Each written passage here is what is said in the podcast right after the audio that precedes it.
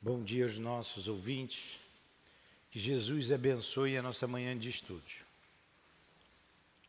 Vamos ler o Evangelho, fazer a prece e dar continuidade ao livro dos médiuns, ao estudo do livro dos médiuns. O homem de bem. É o capítulo 17, Sede Perfeitos. Item 3. O verdadeiro homem de bem é aquele que pratica a lei de justiça, de amor e de caridade, na sua maior pureza. Se ele interroga a sua consciência sobre seus próprios atos, obrigado, pergunta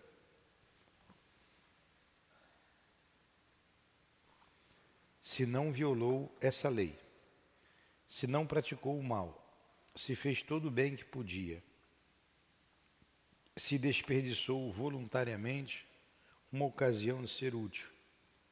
Se ninguém tem do que se queixar dele. Pergunta, enfim, se fez aos outros tudo o que desejava que os outros fizessem por ele. Mestre Jesus, aqui estamos em teu nome, em nome de Deus, reunidos para mais uma, um estudo da doutrina espírita, o livro dos médiuns Rogamos a assistência dos nossos guias espirituais, do diretor da nossa casa, o Altivo, do patrono desse estudo, nosso Ernesto Bozano, em nome desses amigos, desses irmãos queridos, em nome do amor, em nome do nosso amor, do teu amor, Jesus, e do amor de Deus, acima de tudo, iniciamos os estudos desta manhã. Que assim seja. Então vamos dar continuidade ao livro dos médios. A 292? Não. É?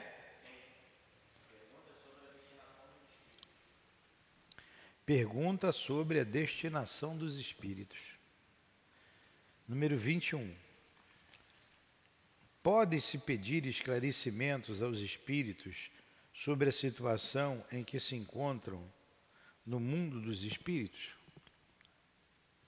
Em Jané? Sim. E eles os dão de boa vontade, quando o pedido é ditado pela simpatia ou desejo de ser útil, e não pela curiosidade. 22. Os espíritos podem descrever a natureza de seus sofrimentos ou de sua felicidade? Hum? Também sim, né? Perfeitamente. E essa espécie de revelações constitui um grande ensinamento para vós, pois elas vos in iniciam na verdadeira natureza das penas e recompensas futuras. Isso é tão importante que Kardec pegou essas mensagens e separou por categorias de espíritos, espíritos felizes, espíritos em condições medianas, enfim, suicidas, endurecidos, espíritos em expiação, e está lá nos livros Céu e Inferno. E ali a gente vê a situação que eles se encontram. Você está com céu e inferno aí? Hum. Se tiver eu vou ler uma questão que eu gosto muito. Um espírito chamado Joseph Bré. Destruindo as falsas ideias que fazeis a respeito, a este respeito, elas tendem a reanimar a fé e vossa confiança na bondade de Deus. Estou lendo aí a resposta do, do, do item 22. Resposta 22. Então vem destruir essa ideia de céu, de inferno. Né? Os maus podem ser constrangidos e descrever seus sofrimentos, a fim de neles provocar o arrependimento. Nisso encontram mesmo, algumas vezes, uma espécie de alívio. É o infeliz que exala seu lamento na esperança de obter compaixão.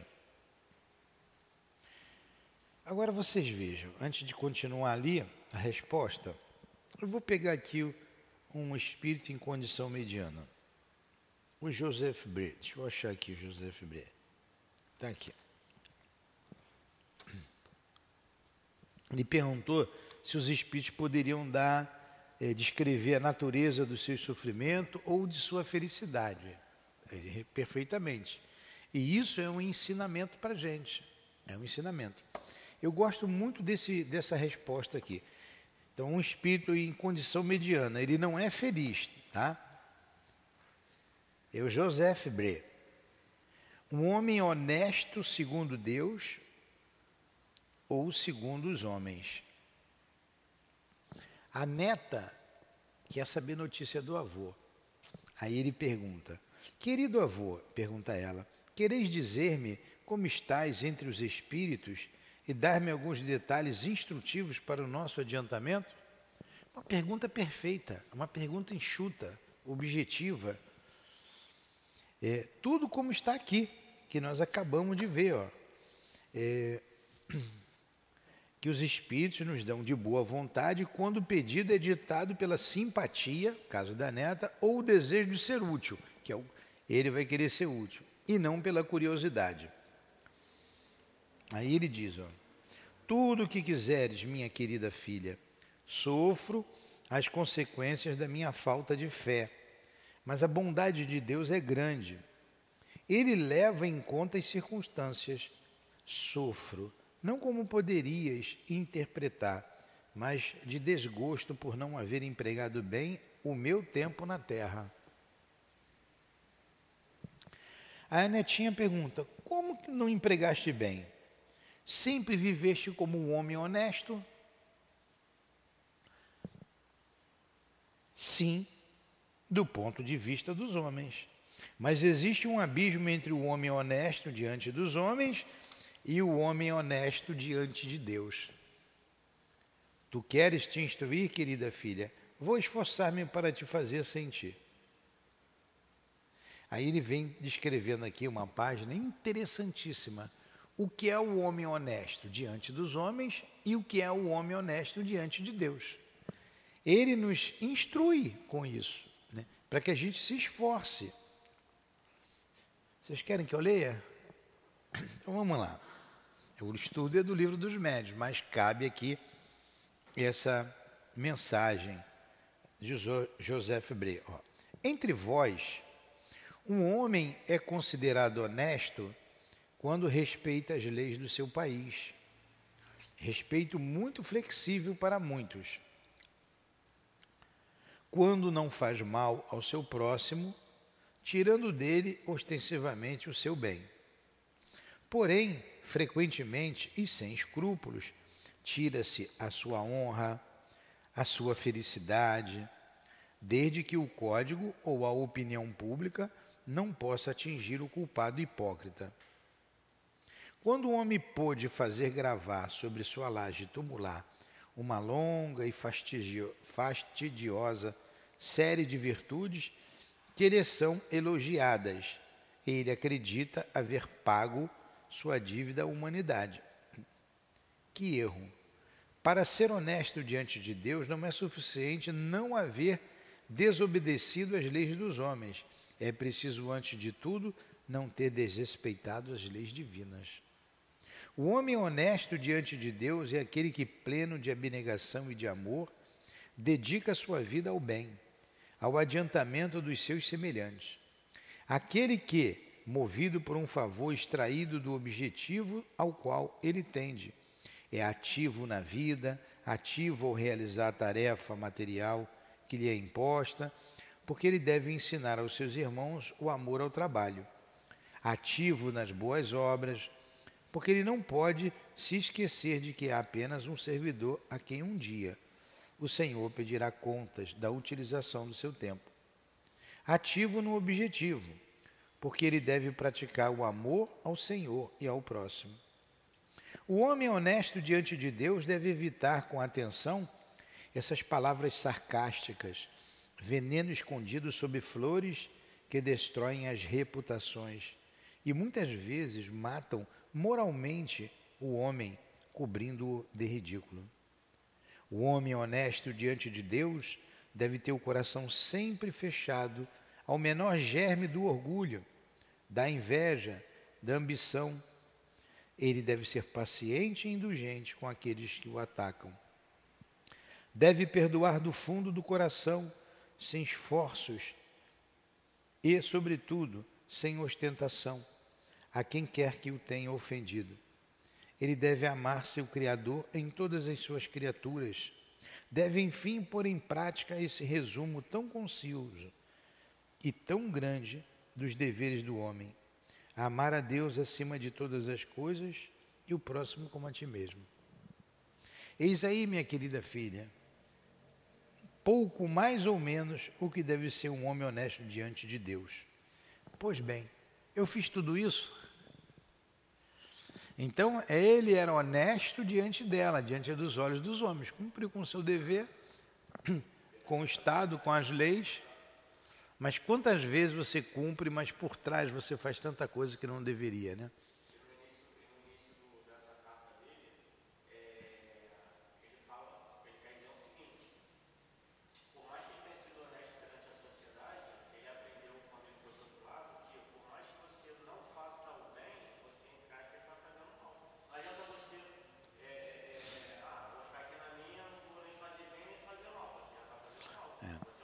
Isso.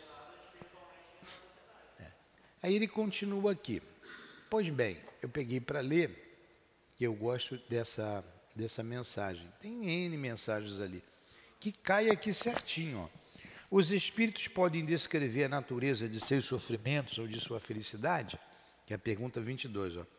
Perfeitamente. Não foi isso que ele fez, José Bré? E essas espécies de revelações constituem um grande ensinamento para vós, pois elas vos iniciam na verdadeira natureza das penas e recompensas futuras, destruindo as falsas ideias que fazeis a esse respeito. Elas tendem a reanimar a fé e vossa confiança na bondade de Deus. Os bons espíritos ficam felizes de vos descrever a felicidade dos eleitos. Os maus podem ser constrangidos a descrever seus sofrimentos, a fim de neles provocar o arrependimento. Nisso encontram mesmo, algumas vezes, uma espécie de alívio. É o infeliz que exala seu lamento na esperança de obter compaixão. Não esqueçais que o objetivo essencial, exclusivo do Espiritismo é o vosso melhoramento e é para o alcançardes que é permitido aos espíritos iniciar-vos na vida futura, oferecendo-vos exemplos de que podeis aproveitar. Quanto mais vos identificardes com o mundo que vos espera, menos saudade sentireis daquele em que estáis agora. Em suma, esse é o objetivo atual da revelação. Então, é nos tornarmos criaturas melhores saber para onde a gente vai, nos esclarecendo e dizendo que ó, não tem céu, não tem inferno, essas ideias aí que vocês têm sobre céu e inferno.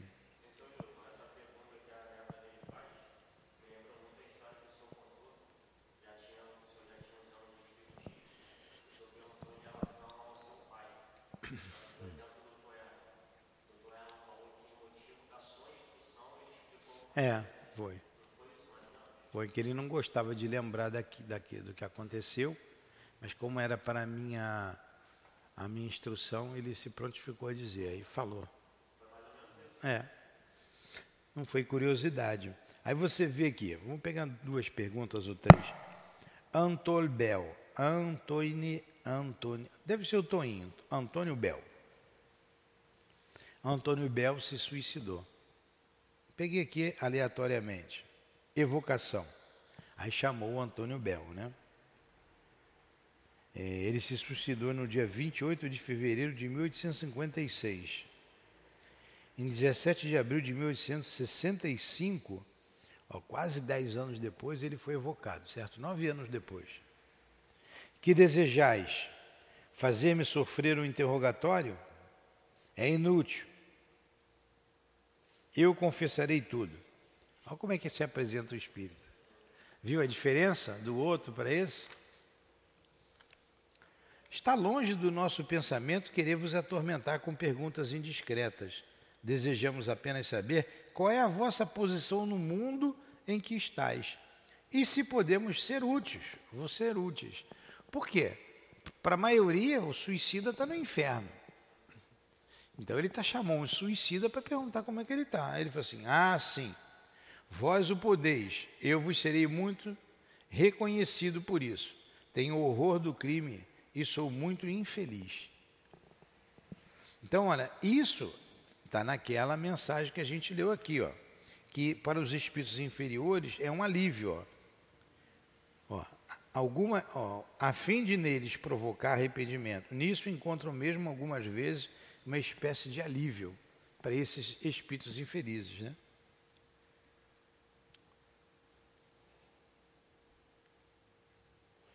Aí ele faz uma pergunta: é, Quereis nos dizer que de que crime vos reconheceis culpado?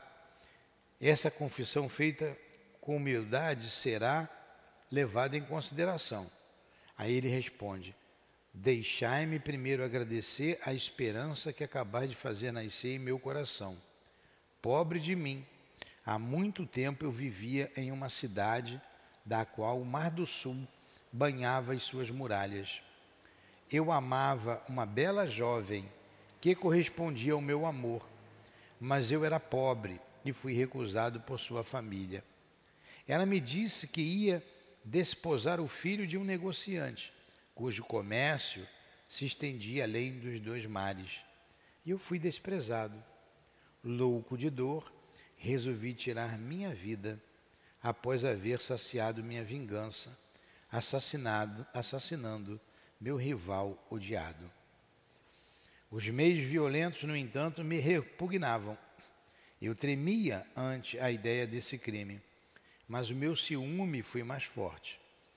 Na véspera do dia em que minha bem-amada devia ser dele, ele morreu envenenado por minha responsabilidade, achando eu esse meio mais fácil. Assim se explicam essas reminiscências do passado. Sim, já vivi e é preciso que viva ainda. Oh, meu Deus, tem de piedade da minha fraqueza e de minhas lágrimas.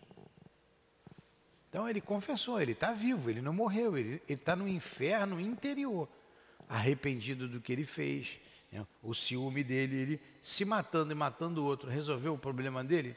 Não, ele continuou com ciúme, continuou pensando na amada dele e não resolveu nada. Ela deve ter casado com outro depois. Vocês estão vendo? É, deploramos essa desgraça, pergunta Kardec, que retardou o vosso adiantamento e vos lamentamos sinceramente. Porém, já que vos arrependeis, Deus terá piedade de vós. Dizei-nos, eu vos peço, se executastes os vosso desejo de suicídio. Se, aí ele responde, não, confesso, para minha vergonha, que a esperança voltou ao meu coração. Eu queria desfrutar a recompensa do meu crime, mas meus remorsos me traíram e expiei pelo último suplício, esse momento de desvario. Enforquei-me. Aí ele vai continuar falando. Agora você vê, ele se enforcou, mas não morreu. Se enforcou, se matou porque foi preterido no amor. Ele era correspondido. O que, que vai acontecer com esse espírito? O que, que tem a acontecer? Ele se revoltou, ele se revoltou. Ele não aceitou aquela situação. Então ele foi criminoso, né, homicida e suicida. Ele não aprendeu nada com isso. Ele vai ter que reencarnar, passar pela mesma prova né, de ser preterido no amor, conviver com o rival e com a amada, para ele dizer assim: ó, eu venci. É duro. A lei é a lei. A lei é a lei. Então, terá que passar por essa prova. Pelo tempo, 1856, você já estava nove anos sofrendo. Vai passar. Então, olha como se instrui. Não, não existe o inferno.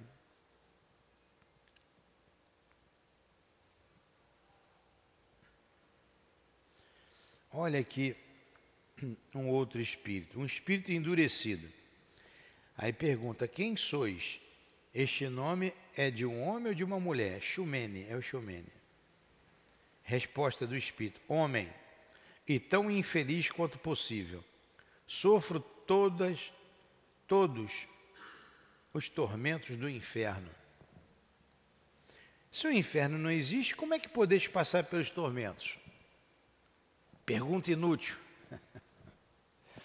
Se eu compreendo isso, outros podem ter necessidade de explicações. Não me preocupo com os outros. O egoísmo não está entre as causas do, dos, vossos, dos vossos sofrimentos? Talvez. Estou imitando a voz dele aqui, né? Se quereis ser aliviado, começai repudiando vossas más inclinações. Não te inquietes com isso. Não é obrigação tua. Começa rogando por mim como pelos outros. Depois veremos. Do obrigador, reza por mim, pede por mim. Isso aí não é da tua conta. É, mas continua. Se não me ajudardes com o vosso arrependimento, a prece será pouco eficaz. Se tu falas em lugar de orar, pouco farás por mim. Está vendo que é um espírito endurecido? Então desejais avançar? Talvez, não sei. Vejamos se a prece alivia os sofrimentos. É essencial. É isso que ele queria. Então juntai-vos a mim, desejando firmemente obter alívio. Pois seja, após uma prece do médium, Aí ele pergunta a Kardec: Estás satisfeito? Não como eu queria. Um remédio aplicado pela primeira vez não pode curar imediatamente uma doença antiga. É possível. Queres retornar? Sim, se tu me chamares, já vai, vai abrandando. Né? Aí vai, tem mais coisas aqui interessantes. É um fio, é um espírito endurecido. Né? Vimos um espírito em condições medianas. Aí você vê aqui a primeira frase só que eu vou ler aqui. Samuel Felipe. Ontem eu falei dele na palestra. É um espírito feliz. Samuel Felipe era um, um homem de bem. Em toda a sua acepção da palavra. Aí o Kardec pergunta aqui. Para nossa instrução e pelo interesse que nos inspira a vossa vida exemplar, Poderias nos descrever como se realizou para vós a passagem da vida corporal para a vida espiritual, assim como a vossa situação no mundo dos espíritos? Ele responde: Com muito gosto. Essa narração não será útil apenas para vós, será útil para mim. Levando de novo meus pensamentos sobre a terra, a comparação me faz apreciar melhor ainda a bondade do Criador. Olha que posição diferente. Aí você vê, você vai analisar e tem algumas páginas aqui, ele falando, e como é que esse, esse espírito se, está no mundo espiritual? Poxa, ele está bem, ele está feliz. Ele está no céu, o céu é interior. Como que aquele espírito suicida, o endurecido, está? Num verdadeiro inferno. Como é que está o Joseph Bré, um espírito em condições medianas? Ele não está mal, mas também ele não está bem, não é feliz. Mas ele vislumbra a felicidade, ele já sabe discernir. Né? É, por que, que eu estou nessa situação não estou melhor? Ele vai dizer lá embaixo, ele vai trabalhar para ele ser feliz. Aí a doutrina espírita faz isso para a gente, nos dá. Esse livro aqui é sensacional, O Céu e o Inferno. Nos dá uma, uma visão real, clara e real do mundo espiritual. Não tem mais como se duvidar, também já não é mais o momento aqui de se explicar a mediunidade e se confirmar a mediunidade. Não se tem mais dúvida. E os espíritos estão falando, ó, o que, que acontece lá? Não tem céu, não tem inferno, eu estou bem, eu estou mal, estou sofrendo. A gente analisa isso e vamos pautar nossa vida para poder ter uma, uma felicidade futura problema é a nossa falta de fé, né? Quantos você vê por aí ainda dizendo assim? Ninguém veio de lá para me contar nada, Como é que você está dizendo que a morte não existe? Não tem? Ainda hoje? Não tem nem que dar resposta, né? É, você tem razão. Você diz, você tem razão.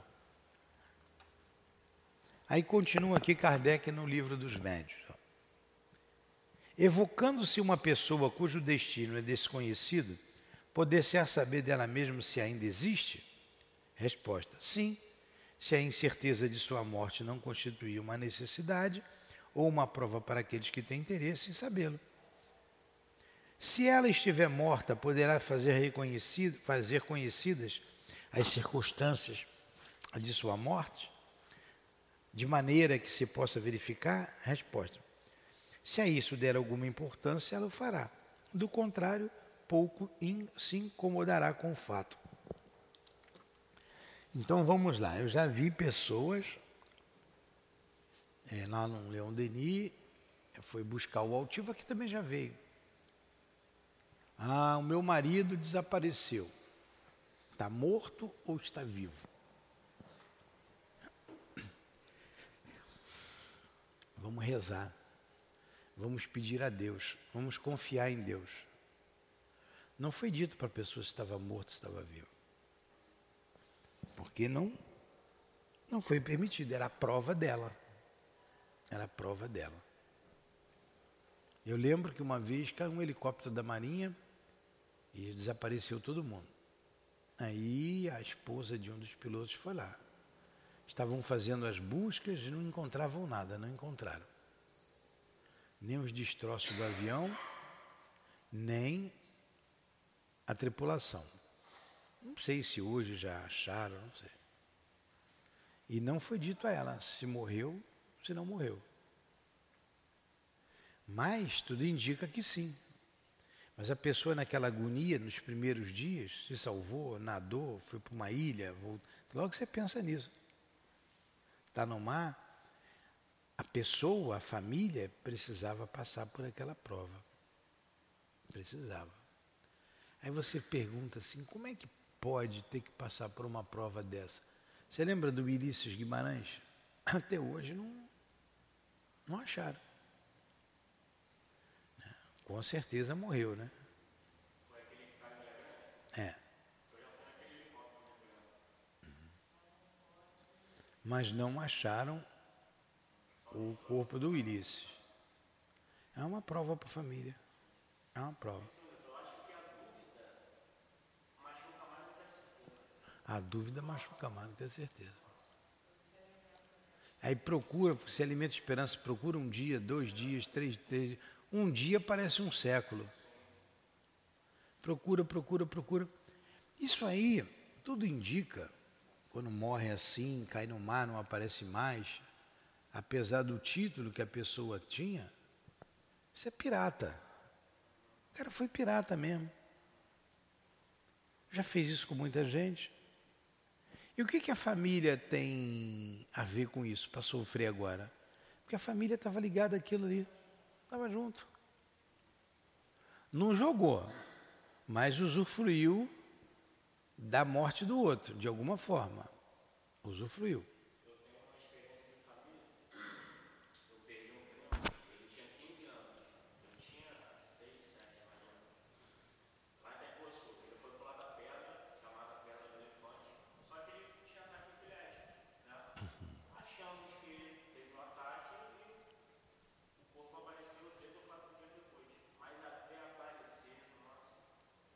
Uma agonia. Agonia. Então é isso aí, ó. Se não tiver, é na. É, sim, ó. Na, se a incerteza de sua morte não constituir uma necessidade ou uma prova para aquele que tem interesse em sabê-lo. Né? Agora, ela, depois de morta, poderá fazer reconhecidas as circunstâncias, dizer tudo. Pô, o espírito é bem. Vê como é que são os espíritos. Bem tranquilo, né? Se isso der alguma se ele der alguma importância para isso, sim, ela o fará. Do contrário, pouco se incomodará com o fato. É, é do espírito. Espírito é gente como a gente. Ele quer falar, ele fala. Não quer, ah, não quero saber disso não, deixa para lá.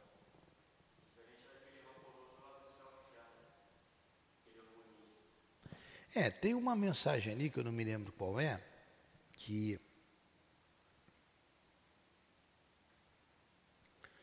Olha, não sei se está aqui no céu ou inferno, mas a mensagem é a seguinte: é dando prova. Olha, a gente vai misturando as coisas né, na cabeça. O fato é que a pessoa é, desencarnou. E ela desencarnou e a, a, o parente foi perguntar do fulano, como é que ele estava. E foi dada a notícia para ele, para a parenta lá. Acho que é aqui mesmo, no céu e inferno. Olha, eu me afoguei no lago e falou, né? Afoguei no lago, falou as circunstâncias e disse que estava bem e deu uma mensagem lá para a pessoa interessado. A pessoa ficou satisfeita com a notícia. Estou tentando lembrar de onde veio essa mensagem. Que eu li num dia desse aí. Satisfeita. Depois ela. Hã? Acho que foi Leon Denis. Acho que foi Leon Denis, estudando. É. Aí ele, ele diz assim, aí aparenta, volta, foi Leon Denis lá no Invisível, quando a gente estava estudando no Invisível.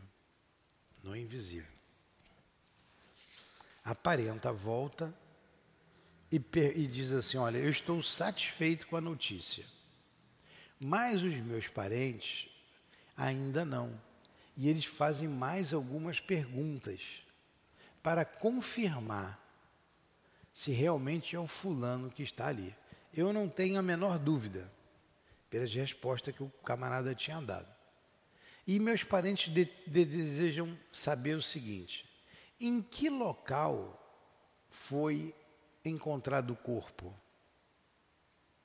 Dois, a quantos metros da margem a embarcação é, virou? Foi perguntando uma porção de detalhes. E a pessoa disse assim, o médium disse assim, o espírito, perguntou de espírito, o espírito disse assim, ó, se ele não acreditou no que eu falei, eu vou falar mais coisas e não vai acreditar, não tem mais nada a dizer. Não tem mais nada a dizer. Não estava nem se, nem se nem preocupando, se preocupando se o outro ia acreditar nele ou não. É. Porque se você vai dar detalhes para o descrente, se fosse hoje, qual é o CPF, a identidade dele e o número do telefone? Quanto que ele tinha no bolso quando ele caiu na água? Você vai dar os detalhes e ele vai perguntar mais ainda. Porque quem não acredita pode aparecer, não, não, não tem gente também que diz assim, ó, se o fulano aparecer aqui para mim, eu não acredito. Se disser que Jonas engoliu a Baria, eu também acredito, porque está escrito lá. É, diante desses, dessas cabeças não tem o que convencer, não é? A moça veio hoje e não tem ninguém. Hum? Aí vamos lá. Anota.